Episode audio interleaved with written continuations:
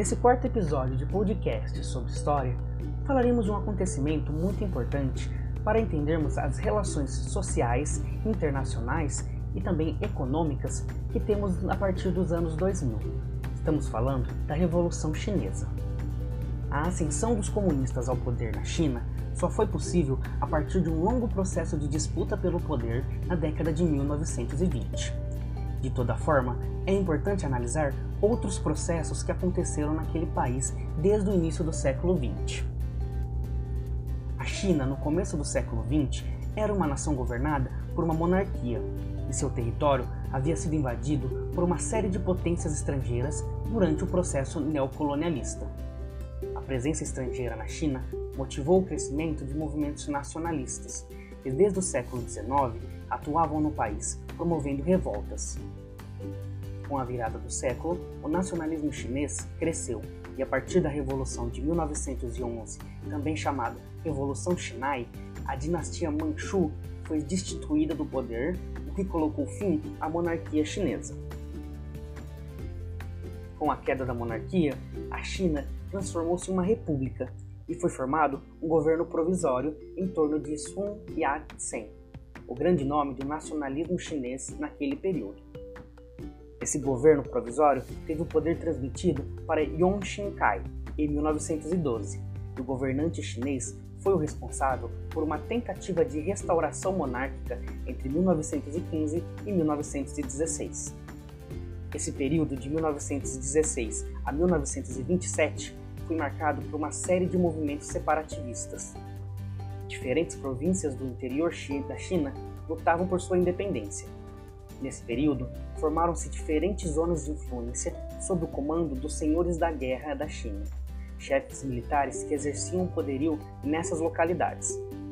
Nesse contexto, uma grande força passou a lutar contra os senhores da guerra para garantir a centralização do poder na China Partido Nacionalista, também conhecido como Kuomintang. Outro fator que causava grande incômodo nos nacionalistas chineses era a continuidade das forças estrangeiras.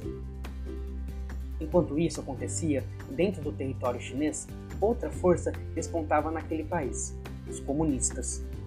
O fortalecimento do comunismo na China foi inspirado pelo sucesso da revolução organizada pelos bolcheviques na Rússia em 1917 fortalecimento do comunismo na China, neste período, também esteve diretamente relacionado com o fortalecimento do operariado chinês.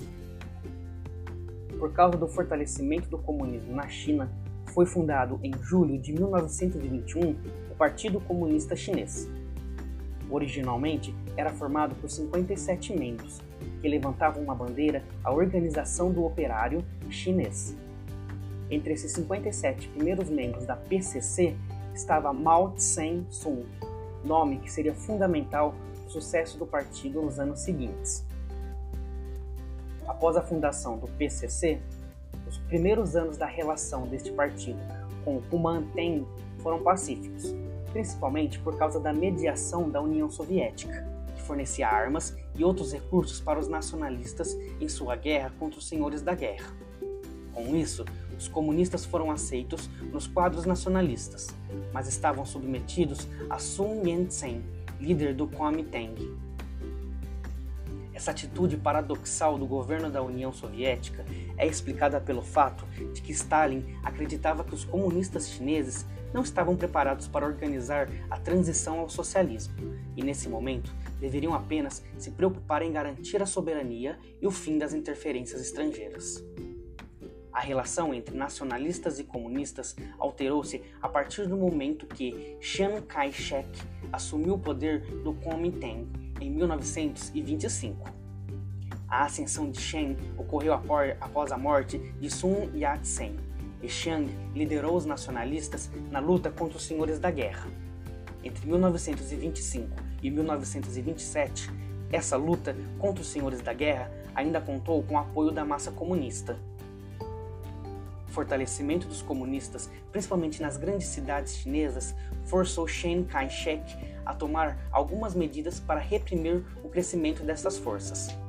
Essa repressão manifestou-se a partir das ações de Kuomintang, agora com aliança com os senhores da guerra, contra os comunistas.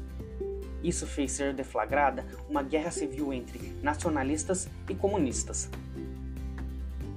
A luta, a luta organizada pelos comunistas contra as forças nacionalistas de Chiang Kai-shek acontecia a partir de levantes urbanos e guerrilhas formadas nas zonas rurais.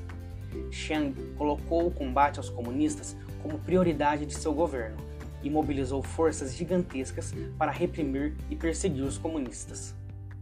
A perseguição forçou os comunistas ao recuo para evitar a aniquilação perante as forças nacionalistas. Isso ficou conhecido como Longa Mancha e aconteceu entre 1934 e 1935. As forças comunistas fizeram um percurso de cerca de 10 mil quilômetros, saindo das regiões de Shanxi e Fujian e estabeleceram-se em Yunnan. A Guerra Civil Chinesa foi parcialmente suspensa por causa de um inimigo comum que ameaçava tanto comunistas quanto os nacionalistas, os japoneses.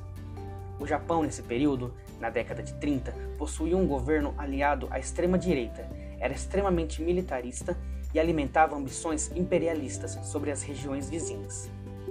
A China era alvo do imperialismo japonês desde os finais do século XIX. As ações do Japão em relação à China tornaram-se ainda mais contundentes, sobretudo após a invasão da Manchúria em 1931. A crescente hostilidade japonesa em relação à China deu início a um conflito quando o Japão declarou guerra à China em 1937. Isso marcou o início da Segunda Guerra Sino-Japonesa. Mesmo com a guerra civil interrompida por causa da ameaça japonesa, é muito importante pontuar que houve ainda assim pequenos combates entre as tropas nacionalistas e comunistas, principalmente porque os dois lados sabiam que o confronto seria retomado após a derrota japonesa. Manter o adversário enfraquecido era fundamental para uma vitória futura. Após a derrota dos japoneses em 1945, os líderes dos nacionalistas e comunistas Chiang Kai-shek e Mao Tse-tung, respectivamente, reuniram-se para negociar a formação de um possível governo conjunto na China. As negociações, no entanto, não tiveram sucesso, pois Chiang exigiu o desarmamento total das milícias comunistas, o que foi rechaçado por Mao. O fracasso das negociações resultou na retomada da guerra civil na China. Chiang recebeu forte apoio dos Estados Unidos. O que escapava aos olhos de Chiang naquele momento era que os comunistas haviam sido extremamente fortalecidos entre a população camponesa no interior da China. A luta contra os japoneses e a implantação de medidas revolucionárias para garantir o acesso dos camponeses à terra trouxeram apoio maciço aos comunistas. Ao todo, somando as forças de guerra entre soldados bem equipados e milicianos, os comunistas possuíam uma força que superava de 10 milhões de pessoas. Essa segunda fase da Guerra Civil Chinesa estendeu-se de 1946 a 1949. Aos poucos, os comunistas foram impondo seu domínio sobre o interior da China e reduzindo o poder dos nacionalistas até as grandes cidades. Em janeiro de 1949, Chiang Kai-shek, os nacionalistas e a alta burguesia chinesa abandonaram o país e partiram na direção da Formosa, o que hoje é, é conhecido como atual Taiwan. Em 1 de outubro de 1949, Mao Tse-tung proclamou a República Popular da China, e as medidas revolucionárias que transformaram a China em uma nação comunista começaram a ser realizadas a partir deste momento. Nos dias atuais, a China não é considerada mais um país comunista, devido ao seu comércio exterior e também à sua forma de produção. Espero que vocês tenham gostado. Obrigado.